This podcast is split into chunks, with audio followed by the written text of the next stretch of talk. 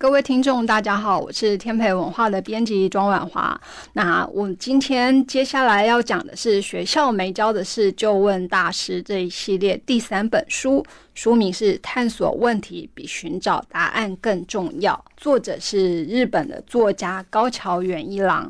那一样，我们先来介绍一下这位作者。作者高桥元一郎，他是小说家，他是评论家，他也是文学家。然后呢，他曾经写过的作品，像是《再见了，坏家伙们》，获得了日本群像新人奖。然后他也有写，比方说《优雅而感伤的日本棒球》，他不是谈棒球史，他其实是一部创作，所以他也得到了三岛由纪夫奖。然后还有，比方说，呃，《再见，克里斯多弗罗宾》。也获得古奇瑞一郎奖。那当然，听众就是可能会对这些书很陌生，因为很可惜的是，台湾目前还没有还没有出版过他的书籍。可是他在日本其实是很重要的一位作家，然后他的年代大概跟村上春树差不多，所以其实他也参加过他们年轻时候的那个日本一些反对运动，所以其实。现在高桥元一郎已经是七十岁的老先生了，然后看起来似乎是很慈祥和蔼。可是他年轻时候做过的丰功伟业，我想应该是会让大家很惊讶的。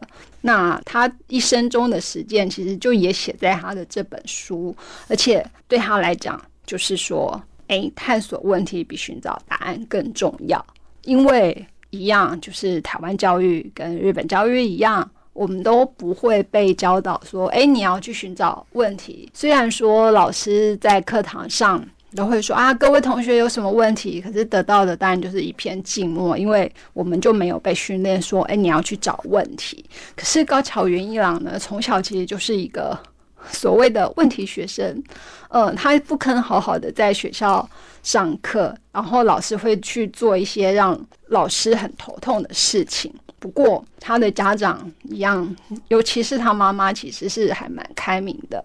因为像甚至学校老师就跟他妈妈说：“诶，他那个快要到期末考了，你可不可以叫他不要看一些其他的闲书，叫他好好的读一下那个考试要考的书？”然后他妈妈就会跟老师说。哎，期末考没关系啊，反正就是他至少有看书的兴趣，有自己想要阅读的书就好啦。所以他们就不会去要求他说那个，哎，你的学业成绩一定要怎样。可是反而就会告诉他，你对这个有兴趣，那就是为什么会对他有兴趣呢？那你自己想要在这里头去找到什么？这些。问题其实就触发他自己去探索的一个很重要的动力，他就不会只是看到说，哎，好，我现在不知道是什么，那我就接受这个是什么。所以他从小其实就会有还蛮灵活的思考。那甚至像这样子的那个特质，到他变成大学教师的时候，他就说他实在不能理解为什么每个学期都要有课程大纲。因为对他来讲，所谓教学是一个，就是会有化学反应的。包括他要见到学生，然后他想知道，哎，学生想要知道的是什么，感兴趣的是什么，而他又能够给这些学生是什么。所以他觉得，作为老师这样子一个角色的存在，其实更重要的是看到学生的需求。而这个学生的需求呢，其实是学生自动自发所展现出来或直接提问的。那他也会针对这样子的提问，或者是呃学生的需求去设计他的课程。所以他的课程大纲其实他就说：“哎，我就没有办法在一开始就给，因为所有的教学不是我告诉你什么。”而是你想知道什么，我们就一起来找答案。所以这个最前面的，你想知道什么，也就是探索问题。那这个其实的确是对每个人来讲很重要，也就是我们其实更应该去思考的是，那我们想要知道的是什么。所以，他既然作为一个文学家，作为一个教授，那他的那个学校授课里头，其实他就借用了很多跟文学有关的那个内容来作为他教学。可是，其实像他在就是这本书里头，他所讲的，其实也是以他最擅长的文学跟哲学开始。那文学其实也不是像我们，比方说以前也上过文学课，老师就会从开始文学的起源，然后一直讲到现在现在文学。可是这对这对学生来讲，其实就跟知识的历史课一样，我们知道这些要做什么，而且这里头它到底意义是什么。可是老师不会去讲这些，所以在这一系列的书当中，那这第三本书的作者其实也跟前两本一样，就反而来提醒我们说，其实你就先去问这个问题是什么，他就以他自己的那个经验来提供，不是提供学生答案，而是提供学生一种探问的方法。所以，比方说，他就说，哎，他其实。很喜欢阅读，那他的老师如果要他讲他影响他最深的那个老师是谁，那他的答案其实是会。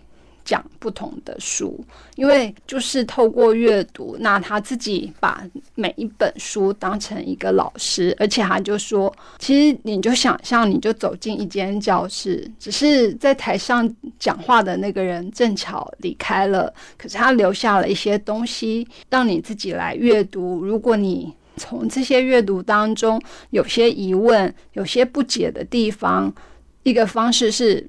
好，你可以留下你的问题，因为我们现在可以透过一些社群，或者是像呃 email 等等方式，可以直接去跟作者提问。当然，另外一个更重要的是，其实你自己就可能是那个老师，那也就是你在平常，你就你就是要养成跟自己。反复辩证思考的一个习惯，所以其实这样子讲下来，我们会发现，哎，前面这两本书也都提到同样的一个点，就是你去产生问题，你去意识到你的问题是什么，然后接下来你才会想要去找答案，而不是等着别人给你答案是什么，因为别人给你的答案，其实那个是对别人来讲。他觉得好，那个是答案，但是他的答案其实并不一定是你的答案，所以你自己的答案是什么？唯有你自己去去认真思索之后所得到的，那才是你自己的答案。而且还还讲了一个，我觉得这也是大家其实应该要常常记在脑海中的，就是所谓的尝试，其实只是大多数人这样子认为的事情而已。可是。他是不是因为大多数人这样子认为，他就一定是正确的事呢？其实不一定。那可是我们却常常会被这样子的一个概念限制住，就觉得，哎，好像符合大多数人认可的事情，那那它就是对的事情。讲一个最极端的例子哈，大多数人都认为不可以杀人。假设有一个人做坏事了，然后别人就可以去杀他，那这样子。是尝试吗？这样子是正确的事吗？就是如果我听到这样子的事情的时候，其实我们不要太快就下结论。在下结论之前，其实更重要的是，哎，你要去思考，那为什么同样这一件事情，可是因为他有连接到很多不同的层面，这个时候你所得到的结论就会有不一样的状态。那当然，就是其实所有的规则、所有的规范，都是因为想要让多数人形成的一个团体能够比较有效的合作。可是，不是每个人都一定要按照那个团体的方式来进行。那不然这样的话，其实如果碰到一个团体里头出现了独裁者，那就会变成一个很危险的状态。可是，就是我们在学校的那个教育里头，嗯，现在也许那个会好一点，就是所谓培养独立思考的能力。那要独立思考，其实是一件还蛮辛苦的事情。可是作者也告诉我们说，对，是很辛苦。然后，但是你只要记得，你思考的那个基准其实是自己，你要从自己的心出发。然后，如果你只要面对你遇到问题的时候，觉得好像有一点点矛盾，你不要放过你这样子的感觉，而是你要更深入的去去想，诶，为什么你会产生这样子的感觉？那到底它代表的是什么？比方说，他也举了一个很简单的例子，是有一个学生就问他说：“诶，老师，现在大家都说那个好，我们要继续捐款，然后支持那个三一一地震呃海啸中受难的人。那可是。”我却不太想做跟大家一样的事情。我觉得那个捐款好像并没有办法真的实际帮助到他们。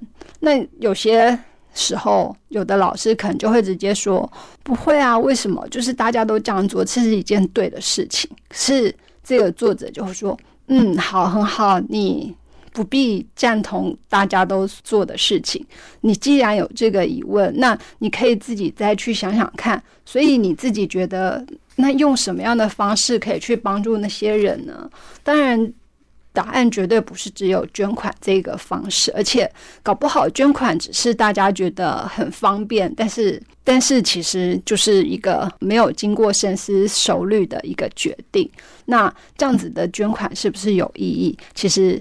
大家都可以去好好的质疑一下，那你就不用面对别人，就是觉得啊，你就不捐款，然后你不想帮助他们那样子的一些奇怪的好奇或者是责难。那所以其实就像作者讲的，就是你好好听自己心里头的声音是什么。如果你真的自己思考很久没有办法想到一个。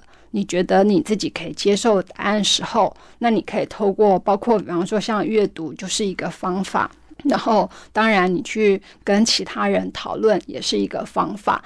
那就是不管你是用哪一种方法去寻找你想知道的答案的时候，你也只要记住。认真的去想，那这个到底是不是你觉得可以接受的，而不是别人告诉你你就接受它。那这个其实是不管是做学问或者是做人一个很基本的一个一个条件，只是我们大家都忽略了。然后这个作者再次在这本书里头提醒我们。那这是第三本书，探索问题比寻找答案更重要的一些重点分享。哈，希望大家能够喜欢。